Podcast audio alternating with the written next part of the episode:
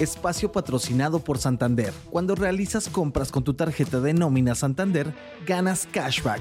Recibe el 1% de tus pagos en gasolina, el 2% en restaurantes y entretenimiento y el 3% en farmacias. Cámbiate a Santander y alégrate de recibir cashback, baby. Conoce más en santander.com.mx diagonal cashback. Buenos días. Janet Yellen viene a México y tiene prioridades. En Wall Street, al menos dos grandes están en modo liquidar, Mark Zuckerberg y Nvidia. Mientras tanto, en otra empresa tecnológica llega una tercera ola de despidos. No olviden hacer clic al botón de seguir del podcast, luego activar la campana y así podrán recibir la alerta de un episodio nuevo muy tempranito cada mañana. ¿De qué estamos hablando? En Palacio Nacional van a sacar la alfombra roja y sus mejores manteles, porque esta semana viene la secretaria del Tesoro de Estados Unidos, Janet Yellen, nada más y nada menos que la responsable de la política económica en ese país, y por obvias razones se va a poner a platicar de cuestiones hacendarias con el secretario de Hacienda, Rogelio Ramírez de la O. No tiene mucho desde la última vez que se vieron, fue apenas en noviembre en San Francisco, California, en el marco del Foro de Cooperación Económica de Asia-Pacífico. En esa ocasión discutieron sobre las oportunidades para profundizar la cooperación y combatir las amenazas financieras ilícitas, también sobre finanzas sostenibles y activos digitales. Sin embargo, en la visita de estos días se van a abordar temas de mayor envergadura, especialmente por el contexto en el que se va a dar el encuentro.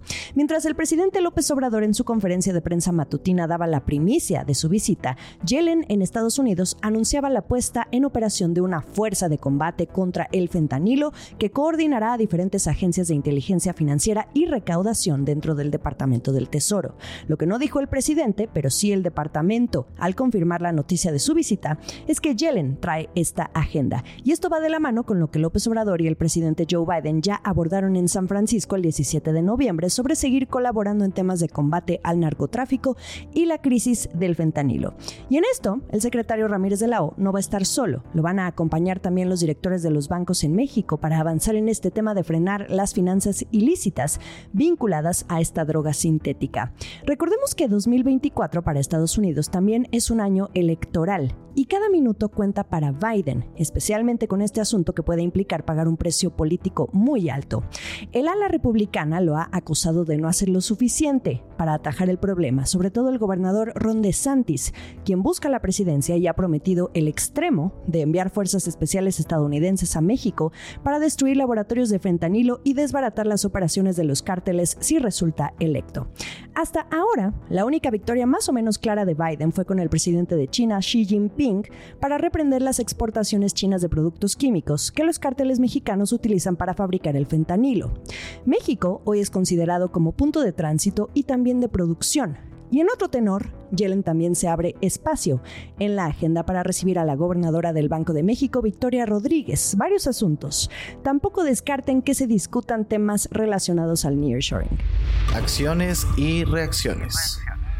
Al que hace tiempo no se le veía activo vendiendo acciones de su empresa era a Mark Zuckerberg, pero la pausa terminó.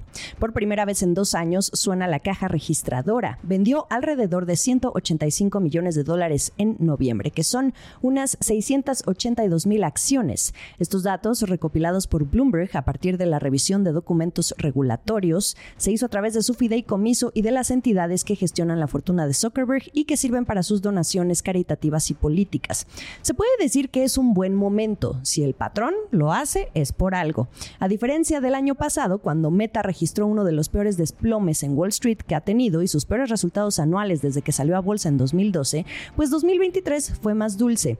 Meta ha incrementado su valor en un 172% en lo que va del año, superando a las otras grandes empresas de tecnología, a excepción de Nvidia. Además, el precio de su acción se acerca a los máximos históricos de 2021, un año en que fue la última vez que Zuckerberg vendió y esto le ayuda a maximizar sus ganancias fuera de meta y que tienen que ver con asuntos de capital de riesgo, investigación científica e inversiones de impacto. Y bueno, si venden a dónde se va el dinero. Junto a su esposa Priscilla Chan tienen el compromiso de donar el 99% de su fortuna a causas filantrópicas como la promoción de la igualdad y la cura de enfermedades. También a través de la iniciativa Chan Zuckerberg han financiado proyectos para movilizar votantes y promover asuntos migratorios. Don Mark Zuckerberg, bueno, ni tan tiene 39 años, aún tiene el 13% de Meta en su poder, lo que constituye casi la totalidad de su fortuna, que es de 117.700 millones de dólares. Esto según el índice de multimillonarios de Bloomberg. En otras noticias.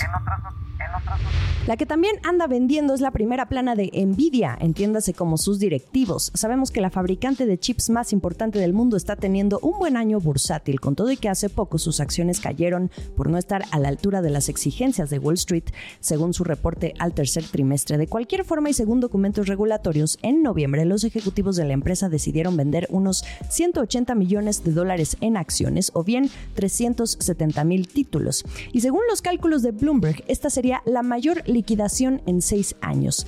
Si todo va bien y puede seguir mejorando, ¿por qué lo hacen? Uno pensaría que viendo la trayectoria de la acción de Nvidia en lo que va de 2023 prefieran conservar su posición y seguir aumentando, pero esto también puede significar aprovechar el momentum. Vamos a citar a quienes saben mejor del tema. Shanna Cecil, CEO de Van Rion Capital Management y quien posee acciones de Nvidia, dice que es interesante que esté haciendo mucha actividad de venta, pero no de compra. Sin embargo, dado el comportamiento en el precio de la acción, la oportunidad de monetizar pues hace sentido.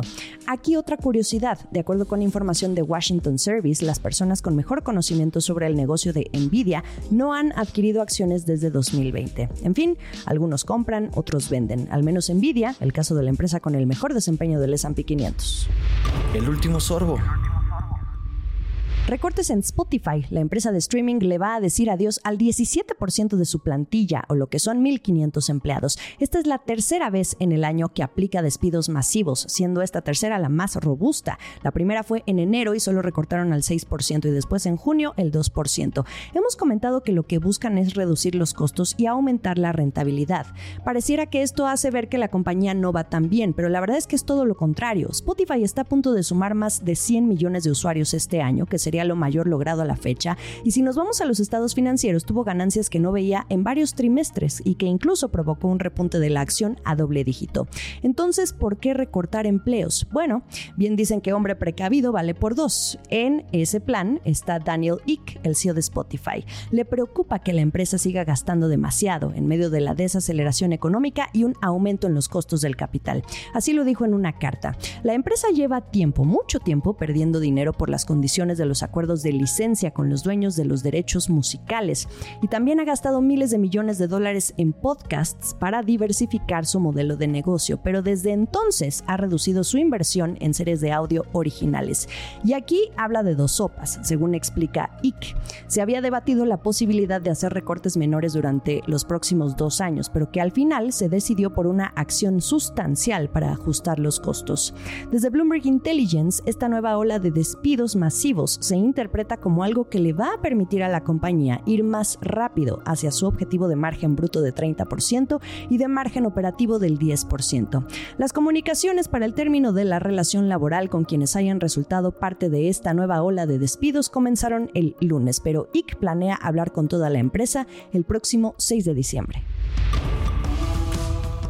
Frío martes y ustedes ya saben que lo mejor de la información económica y de negocios está aquí en la estrategia del día. Estamos en ex Twitter como arroba la estrategia MX o como arroba Jimena Tolama en Instagram, más allá del micrófono como arroba Jimena Business y en YouTube los episodios completos. Nos escuchamos mañana.